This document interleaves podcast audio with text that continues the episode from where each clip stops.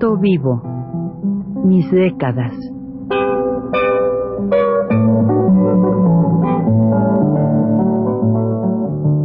Juan de la Cabada, mediante esta serie de programas radiofónicos, narra los momentos más intensos de su existencia como escritor, trotamundos, militante de la condición humana, todo lo cual es ya patrimonio de nuestra mejor literatura.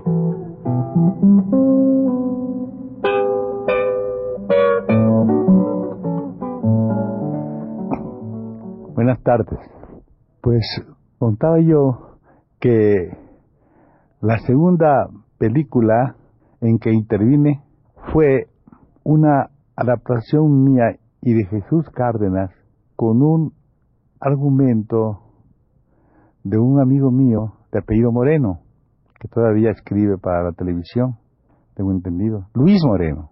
Y entonces, pues, esta película que se hizo con un argumento de Luis Moreno basado en el maratón de baile acababa de, de ocurrir. Para mí, esto recordaba naturalmente la, el lugar donde, donde se donde se donde se, se, llevó a cabo el maratón, que era precisamente el Teatro Iris, de Doña Esperanza Iris, Doña Esperanza Iris, ahí se hizo. Doña Esperanza Iris, como se recordará, era la esposa de un señor que se llama, porque él vive todavía, cantante, conocido con el nombre de Paco Sierra. Y claro, algo de eso tenía que salir un poco allí, ¿no? Naturalmente que yo no este no no no se hizo mucho porque además no no, ¿verdad? Pero de todas maneras sí a mí me, me afectaba mucho que se hiciera esta esta cosa en un tiempo en que la, el personaje real, en que donde se había hecho la, la, la donde iba a ser el maratón, estuviera preso, estaba en la cárcel. Y claro, era por una cosa muy curiosa, no sé si recuerdan ustedes aquella aquel intento, aquel atentado que se iba a cometer en que él intervino para que llevara a una gente a trabajar a Oaxaca, me parece, y que explotara una, una, una bomba en, el avión en que iban, ¿no? cobrando ellos el seguro, él y un señor de apellido Arellano, que fue el que hizo la bomba. Bien, entonces yo suponía que este día, como el señor era muy religioso, doña Esperanza acababa de recibir de, me parece que era Batista el presidente en ese tiempo, acaba de recibir el, el premio, no sé qué, o medalla, o qué sé qué, al mérito, lo que fuera, una medalla Martí se llamaba la cosa, ¿no? Cada año creo que dan esa cosa, esa, esa, como le llaman aquí, presea, no sé cómo le llaman, o galardón, o no sé qué. Bueno, entonces iba, ella recibió eso. Y claro, todo eso se junta con que ella era una persona también muy religiosa, de misa diaria, comunión diaria, a la que le acompañaba su esposo.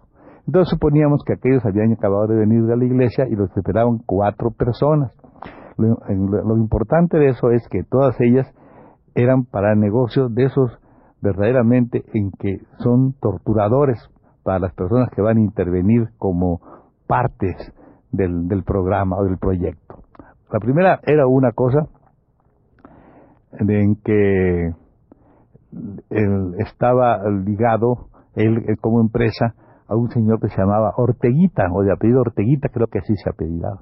Y era una cosa que tenían frente al correo, una sala que habían adaptado, para que fuera un individuo de estos que dicen que son faquires y que iba a pasar un mes o no sé cuántos meses o no sé cuántos días, un tiempo largo, este, en ayunas, metido en una urna de cristal, sin comer nada. A mí iba a estar ahí tanto tiempo. Bueno, pero resulta que en esos días había que arreglar algo porque el, al señor este, al se fue a, un, a, una, a una gira corta por la provincia, a este individuo por gestión de Cervantes y el otro señor Campillo, uno que es el, el, teatro que se llamaba teatro se llama el teatro lírico y el otro se llama el teatro Margo, que no querían claro que se hiciera un acto de esos que les quita público a ellos, pues fueron a la gobernación, gestionaron y de buenas a primeras agarraron al, al, al supuesto fakir que uno flaco, flaco se había dejado crecer la barba ¿verdad? Y, lo, y así sin más ni más lo aprenden y lo mandan a Guatemala. Bueno, pues sabe aquello, enseguida un telegrama Orteguita que su, que su personaje se había ido a Guatemala y no podía ser el fakir. Entonces se viene corriendo Ortega, viene a la gobernación y dice, ¿usted qué pasa? ¿Por qué llevan a este amigo a Guatemala? ¿Pero qué es esto? Y dice, ah, pues ahí se fue, ahí lo mandamos. ¿Pero por qué, señor? ¿Cómo? ¿Por qué? Por extranjero pernicioso. ¿Cómo extranjero pernicioso? Aquí tiene usted los documentos, señor. Él es de Monterrey. Ah, Chihuahua, de Monterrey. Entonces lo traen de Guatemala al señor aquel. Pero cuando lo traen, ya está rasurado.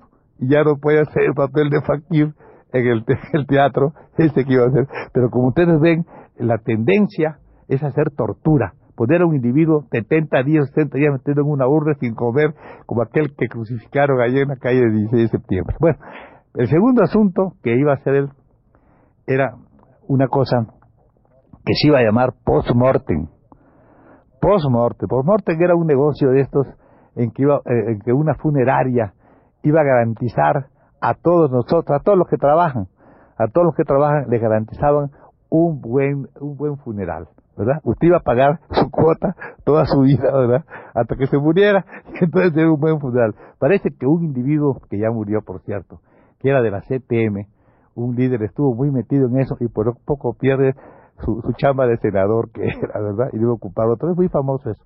Pero bueno, es, dice usted, ya, claro, no, no fue, ¿verdad? Pero de todas maneras, imagínense usted, era otra tortura. Usted está haciendo, pagando usted su cada mes para el día de su muerte. ¿Qué es eso, verdad? Bueno, pues así es.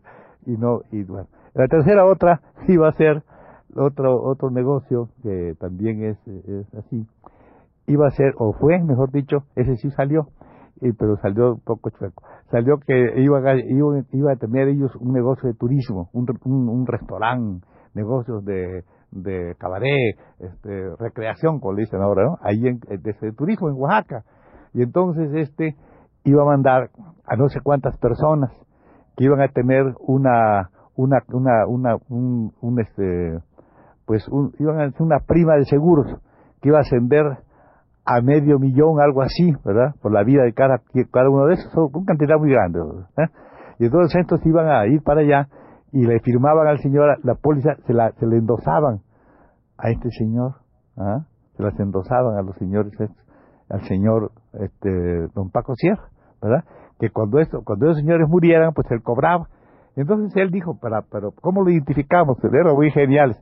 Y dijo el otro, pues con sus, le van a poner aquí sus, este, sus esclavas, sus esclavitas aquí de oro, y hasta de oro, ¿eh? sus esclavitas.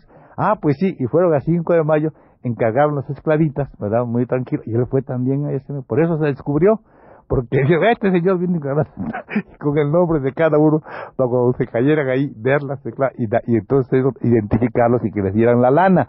Era con un señor arellano, era en combinación. Bueno, eh, pero, y el tercero iba a ser, estaba esperando un individuo que, se llama Jorge Isaac, conocido, amigo mío. Este Jorge iba a ser el empresario del, del, del maratón otra tortura. Imagínense ustedes esa, cosa del maratón de baile, esas pobres gente desesperadas porque les dieran los 25, los no sé cuántos, de 50, 30 mil, claro, 25 mil creo que del, del premio, ansiosas y llenando todos los días el salón, gente que se quedaba a dormir ahí, esos, esos papeleros y todos se quedaban de plano a dormir porque iban a estar todo el tiempo. Eh, bueno, una cosa de estas este, enloquecedora. Y claro, que era el, el tema era bonito y nosotros lo hicimos, era interesante, digamos, bonito no, pero bueno, con las personas que van, como ustedes recuerdan, esos ha habido ocasiones en que dan a luz las señoras que van a bailar, porque quieren para el niño y de repente ahí pasan cosas horribles. Bueno, eso pasaba también en nuestro maratón. Bueno, entonces aquí esas eran las cuatro cosas que iban a, que, que estaban esperando ese señor que había ido a su seguramente y todos los días su primera comunión, su canto con su esposa, todas esas cosas. La pobre señora nunca creyó, y eso es muy triste, que ese señor estuviera, bueno, que, que, claro, no podía suponer que fuera el señor así como era, ¿no? Y ella pobre murió con la... Eh, ah, pues a todo el mundo, acudió al arzobispo, o acudió a todo el mundo a la pobre Esperanza, y no pudo desde luego sacarlo de donde estaba. Ya salió, ya se casó de nuevo, ya tiene su lana, y como heredó todas esas cosas, pues será millonario, como es natural, ¿verdad? Ahora se llama eso el Teatro de la Nación, el Teatro de la, teatro de la Ciudad, creo que se llama, ¿no? Teatro de la Ciudad, pues, algo así. Eso se llama.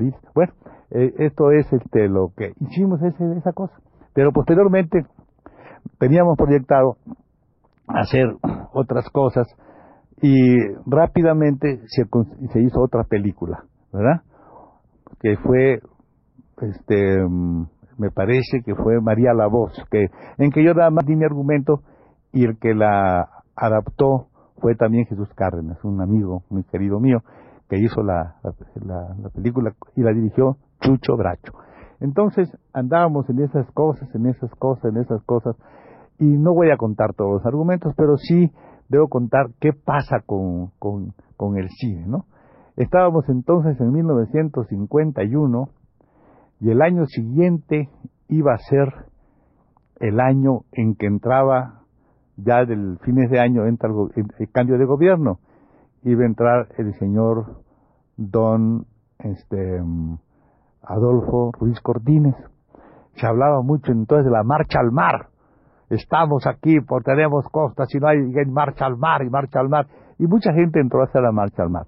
Yo quería hacer entonces, desde el año 51, proyectaba para el 52, hacer una, una película, ¿verdad?, con el tema de José Guadalupe Posada.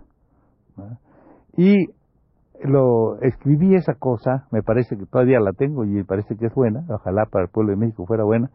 Y entonces yo traté de que se hiciera, ¿verdad?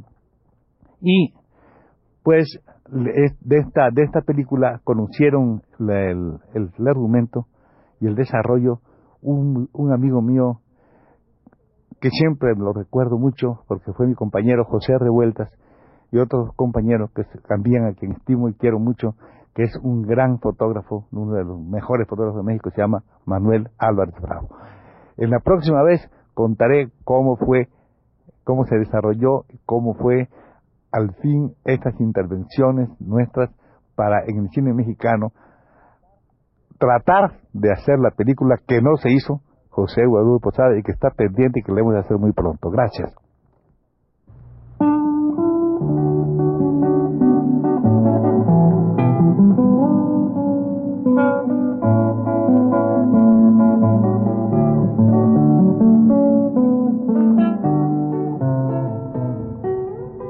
Recuento vivo.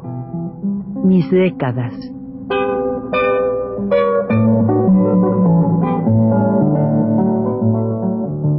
Juan de la Cabada, mediante esta serie de programas radiofónicos, narra los momentos más intensos de su existencia como escritor, trotamundos, militante de la condición humana, todo lo cual es ya patrimonio de nuestra mejor literatura.